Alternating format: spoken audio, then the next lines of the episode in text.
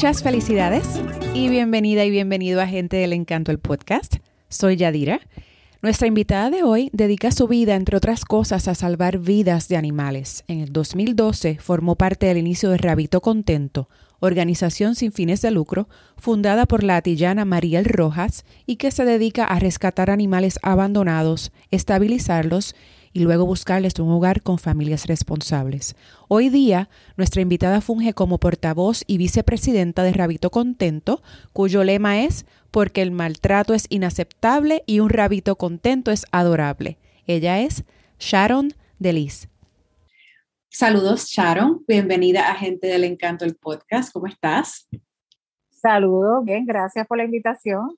Claro que sí. Eh, Sharon, ¿cuándo tú descubriste, antes de entrar a, ¿verdad, la hermosa labor que tú haces, eh, ¿cuándo tú descubriste tu pasión por los animales y por ayudarlos? Bueno, desde, desde pequeña yo siempre, ¿verdad? He tenido animales, le llevaba a mis papás animales, rescataba y le llevaba a mis papás.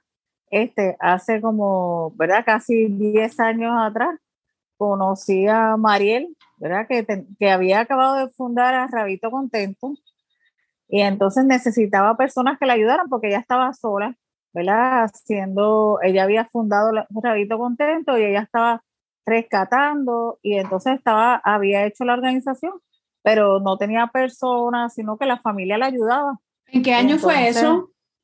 En marzo del 2012.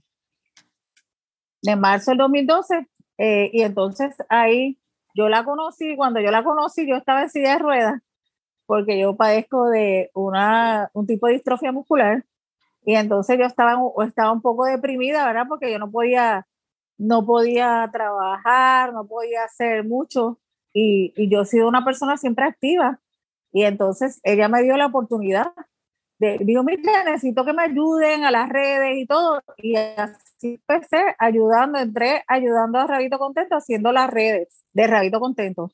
Ya eso desde el 2000, eh, casi 2013 hasta acá, ¿verdad? muchos años y, y, hemos hecho de todo y esto es casi full time, ¿verdad?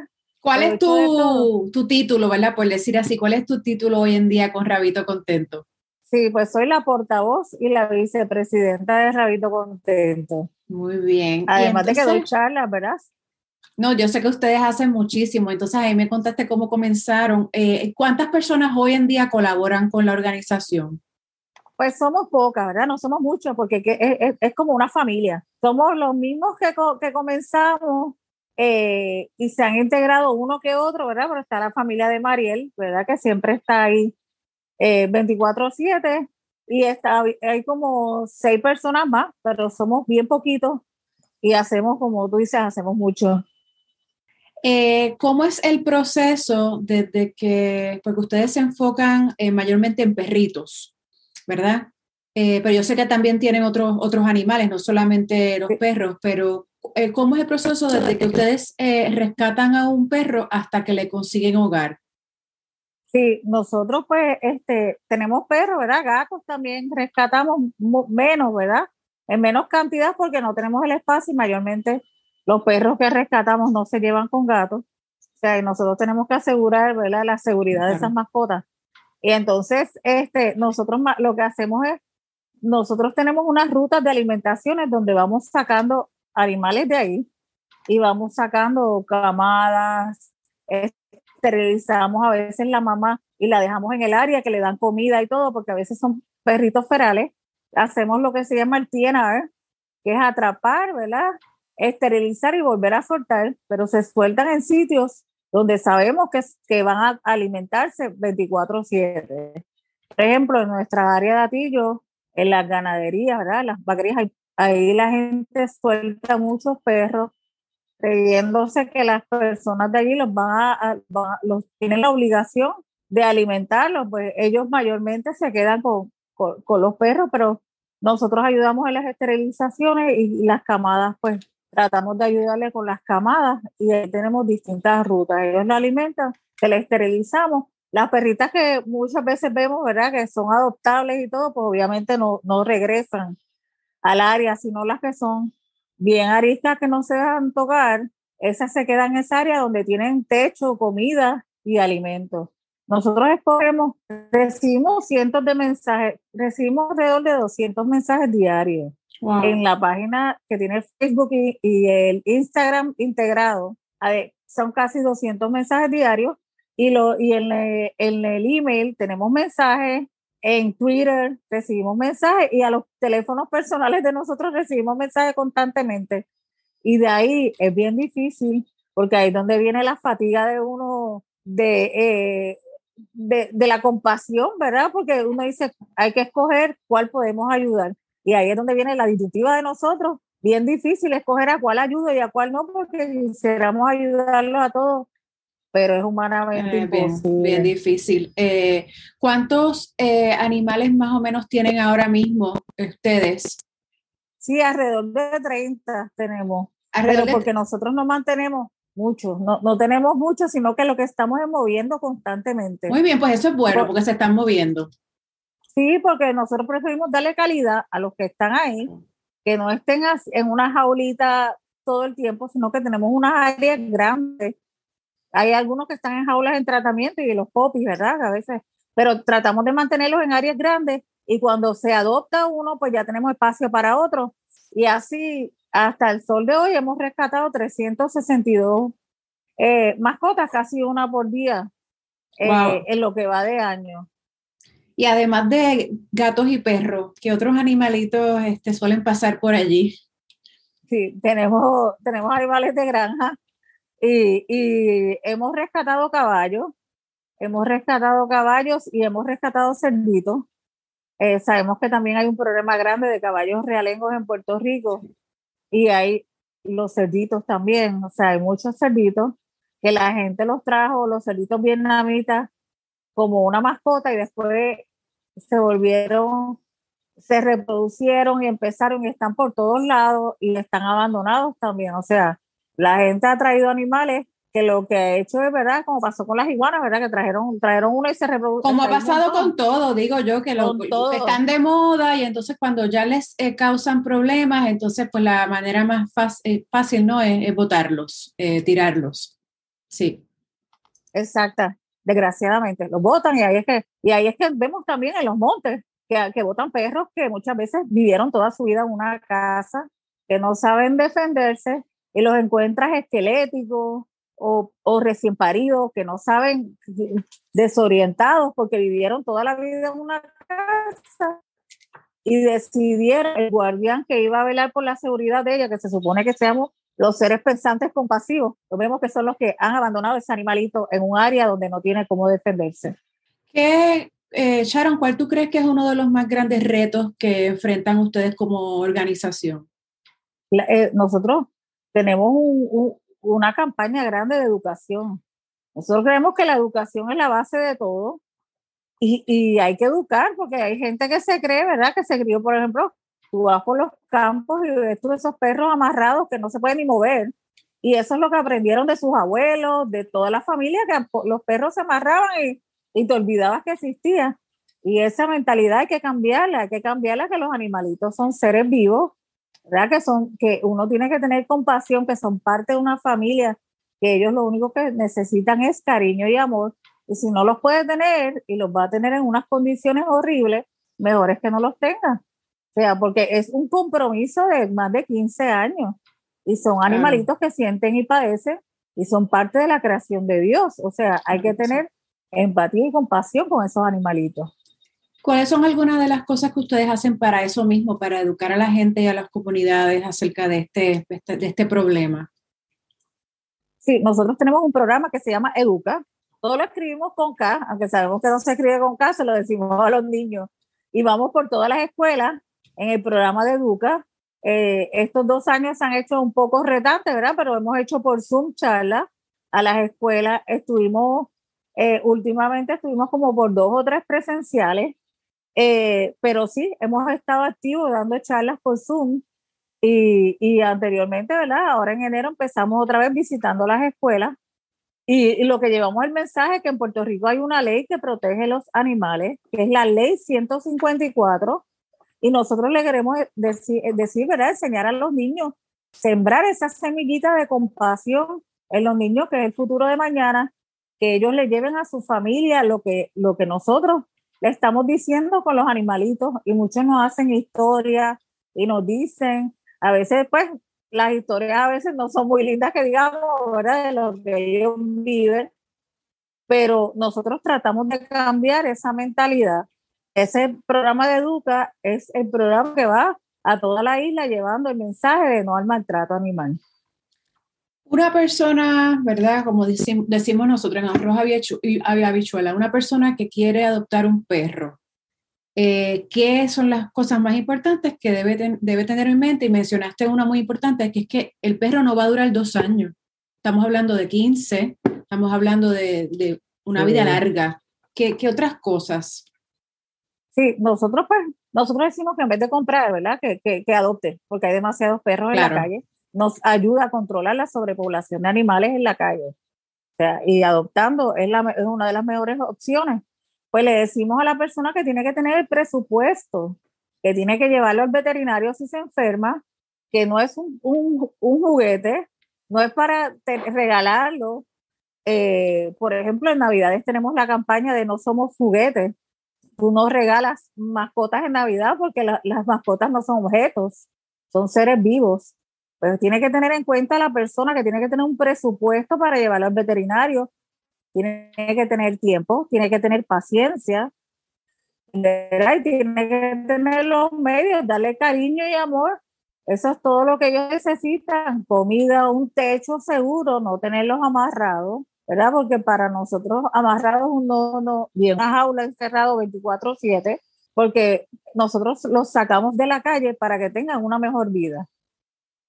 Claro, y es como tú dices, esto es como generacional donde los perros antes pues eran los guardianes y se amarraban afuera y que, y para, que, para que ladraran, ¿verdad? Si venía alguien a, hacer nada y entonces uno va monte adentro y uno ve que todavía están ahí expuestos a los elementos, si llueve, no llueve, los perros están allá afuera, si se acuerdan le dan sobras, ¿verdad? De la comida, si, si no se acuerdan pues el perro no comió. Así es que esto ya tenemos que pararlo. Los, los animalitos son parte de, nuestro de nuestra familia y como tal, ¿verdad? Debemos de hacer un presupuesto, pensar que pues se van a enfermar, que el veterinario cuesta, que hay que esterilizar, etcétera, etcétera.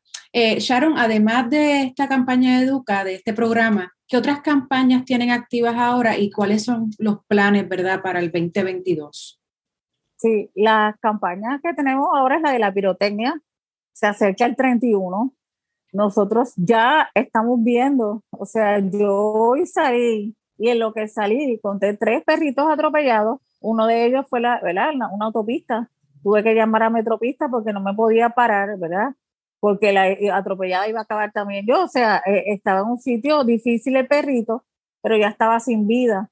O sea que eh, vemos como salen despavoridos es algo, la pirotecnia, por más que nosotros tratemos de decirle que no tiren las personas, van a tirar pirotecnia.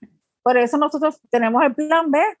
Si no, si usted no, si van a tirar la pirotecnia, pues usted se tiene que preparar, ponga el perro adentro, no lo amarre, porque hemos visto muchos perros que por la desesperación se han ahorcado. O sea, no los amarres, póngalos adentro, en un cuarto o en una marquesina, vaya al veterinario, o algún pet shop y le busca un calmante, le da un calmante, le pone música, le pone un abanico, algo que haga ruido, que no escuche los estruendos, pero tiene que mantenerlo, eh, tiene que mantenerlo cerrado, que no alcance las ventanas en un área, porque hemos visto que por las ventanas, desgraciadamente, se vuelve, el desespero es tal que rompen las ventanas y salen y se escapan.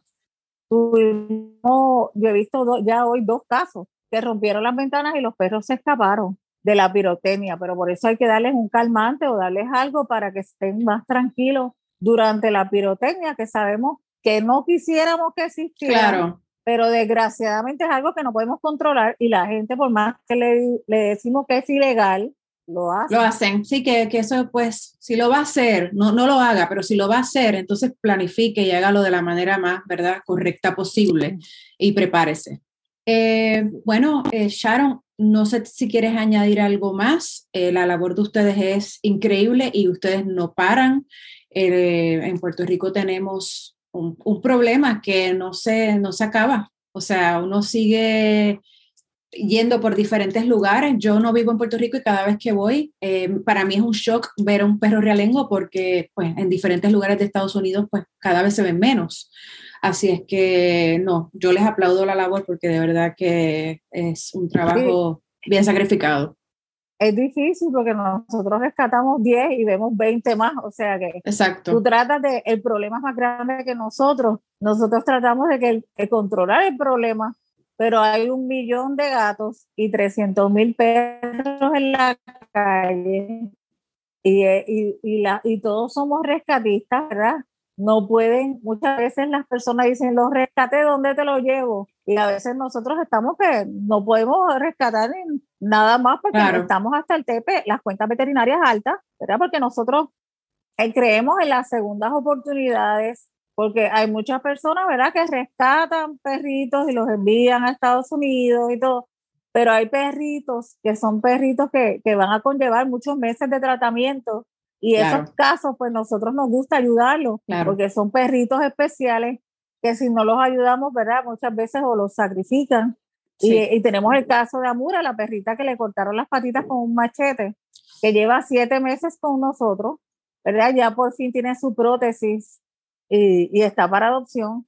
Tenemos el caso de Godiva, no es un caso de maltrato, pero fue un caso que nos dejaron, la señora pidió, nos pidió ayuda, nosotros tratamos de ayudar a la comunidad cuando no pueden esterilizar o algo así, pues una justificación, pues tratamos de ayudar, pues llegó Godiva a nosotros, la señora la iba a buscar al otro día, ya lleva tres meses con nosotros, no, abandonó la perra, cambió los teléfonos y no aparece y ahora Godiva está para adopción, Godiva es una perrita que no se lleva con otros perros, pues es un poco difícil conseguirle la adopción, pero esperamos que antes que se acabe el año Godiva consiga su casa.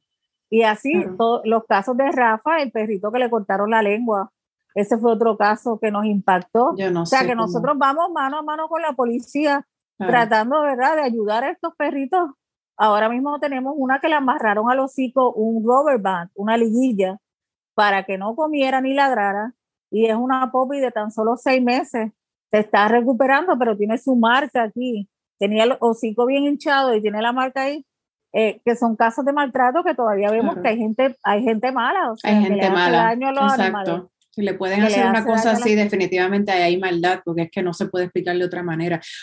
¿Cómo tú, Sharon, tú tienes que haber visto unas cosas horribles, cómo tú canalizas eso pues para seguir trabajándolo, ¿verdad? Pero para, para evitar que te afecte, te afecta como quiera, pero para manejarlo, ¿cómo tú haces? Sí, sí muchas veces hay casos que no se publican, ¿verdad?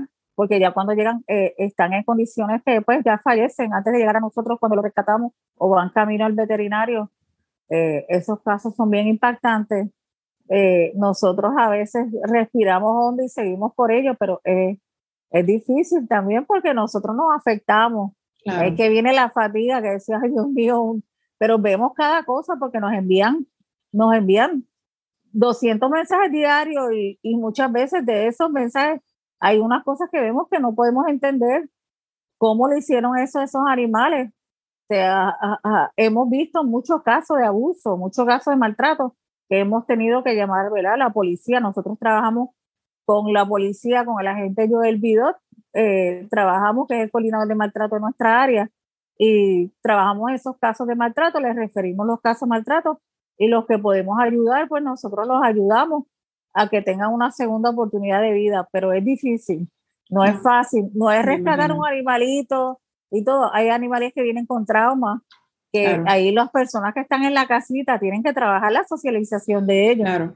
porque no es darle comida y ya, es trabajar su socialización para que confíe otra vez en el ser humano, o sea que es un proceso que lo que hacemos, además de educar, ¿verdad? de rescatar, es trabajar con que ese animalito cambie, cambie la carita, cambie la cara una de felicidad y vuelva a confiar y tenga un hogar, porque la finalidad de Rabito Contento es que cada animalito tenga su casita. Sí, y por otro lado, ¿verdad? También este, me imagino que tendrán sus historias felices y esos cuentos que les da esa satisfacción de que de que salvaron esas vidas y la gente me imagino que les enviará fotos de mira cómo está el perrito que adopté en aquel momento también, que eso pues, eso es lo que me imagino que es verdad que te llena y te motiva a continuar tu gran labor. Sí, sí, nosotros tenemos lo que es la familia contenta, que es un grupo privado y es de la gente que ha adoptado el rabito contento y hemos estado poniendo en las páginas, en todas las redes, eh, fotos pasando las navidades con ellos. Eso nos satisface y perritos cuando son perritos especiales y se adoptan, para nosotros es una doble satisfacción, ¿verdad? Y muchos de esos perritos, porque tenemos un programa también que se llama Una curita para el alma, que son esos perros maltratados. Nosotros tenemos un grupo de perros de terapia, que ahora no hemos podido ir por la pandemia, donde visitamos hogares de niños maltratados con los perros que han sido maltratados. Y no son perros de raza, mayormente son satitos. Y han sido certificados como perros de terapia. Y entonces nosotros los llevamos y, van a distintos hogares, van a los hospitales y esos son los rabitos therapy dogs. Qué lindo, me encanta eso, me encanta, me encanta. Eh, pues nada, Sharon, entonces eh, vamos a pasar a la sección de la ñapita, que son preguntas cortitas que se le hacen a todos los entrevistados. Eh, la primera es, si tuvieras que regalarles un libro o un disco a todos tus seres queridos, ¿cuál sería? Este, el disco, yo, le, yo a mí me encanta de la época mía, ¿verdad? Ricardo Montaner. Las canciones de Ricardo Montaner, esas canciones espirituales que le llegan a uno, porque en un momento de mi vida, ¿verdad? Yo tuve eh, una depresión cuando, cuando llegó una enfermedad inesperada, ¿verdad? Mi vida. Y esas canciones de Ricardo Montaner, pues me llegan al alma. Una frase o una cita que sea tuya o de otra persona que te guste mucho. Pues yo siempre digo, y no es una frase mía, y es una frase porque yo tengo un perrito que es de rabito, que está en silla de ruedas, es discapacitado, y siempre digo, la idea es ser feliz y no perfecto. Qué lindo. ¿Qué es algo de ti o de tu vida que podría sorprenderles a los demás? Pues mucha gente, ¿verdad? No sabe, ¿verdad? De, de mi enfermedad, ¿verdad? Como llegué a Rabito, me ven para arriba, para abajo, pero pues sí, yo lucho todos los días cuerpo para poder hacer las cosas, pero yo no quiero, hay que ser positivo y seguir para adelante. Todo el mundo le da una oportunidad a una persona con discapacidad para que haga, ¿verdad? Un trabajo voluntario. Que ya se arriesgó y aquí estamos años después. Muy bien. Hay que ser agradecido en la vida. Y por esa misma línea, eh, en años recientes, ¿qué nueva creencia, comportamiento o práctica eh, cambió considerablemente tu vida? Pues por esa creencia, pues yo no es que viva el momento, ¿verdad? Pero digo, vivo la vida, hay que vivirla. Hay que vivir la vida y a veces digo las cosas, ¿verdad? Un poco sin filtro, porque digo, pues esa soy yo digo, te digo las cosas y, no tengo a veces filtro, pero la vida es una solamente. Eso es así. ¿Un puertorriqueño o puertorriqueña que admires? Después de mis papás, ¿verdad? Que están en el cielo, que es las personas que más amado en la vida y los admiraba, ¿verdad? Como, como ellos, solo yo. Puertorriqueño que haya, que haya admirado todo el que ponga a Puerto Rico en alto para mí eh, vale, el de los atletas hasta todos los cantantes, todos los, que se esfuerzan en estudios médicos, todo el que haya puesto a Puerto Rico en alto, para mí eh, tiene toda mi admiración. Muy bien. ¿Qué podrías hacer todo el día y no considerarlo una pérdida de tiempo? Pues ayudar. Yo vivo ayudando, ¿verdad? Que fue lo que me enseñaron mis papás, ayudar sin, tender la mano, sin, sin importar a quién y no lo considero una pérdida de tiempo. ¿Qué te hace sonreír? La vida, este, mis hijos, mi esposo, o sea, mi familia, toda mi familia, o sea, yo, la vida, hay que sonreír la vida, hay que sonreír en la vida, es cortita, y hay que, estamos aquí prestaditos. Muy bien. ¿Y quisieras que te recordaran por? Por ser una persona honesta y que dio todo, ¿verdad? Para poner un granito de arena, ¿verdad? Para ayudar en algo en Puerto Rico. Ahora sí, eh, Sharon, ¿cómo las personas pueden seguir a Rabito Contento en las redes? Y muy importante, ¿cómo las personas pueden donar? Que yo entiendo que siempre es necesario esa ayuda también para la gestión que ustedes hacen.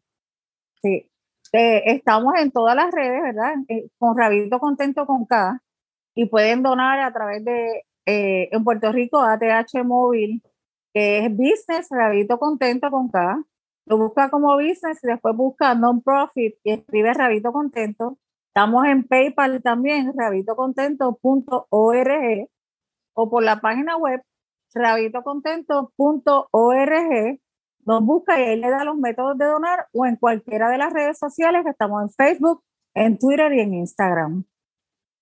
Pues Sharon, primero que todo, quiero darte las gracias nuevamente por la excelente labor que ustedes hacen, eh, ¿verdad? Que le dan voz y ayudan a los que no la tienen y, los que están, ¿verdad? Más necesitados. Eh, yo sigo el trabajo de ustedes hace un tiempo y ¿verdad? Ustedes son como un santuario, son un santuario para estos animalitos que, que, necesitan. Así que gracias eh, por todo lo que hacen y a las personas que escuchen este podcast, este episodio, yo los exhorto a que busquen en las redes y busquen la manera de donar. Ahí tienen la información.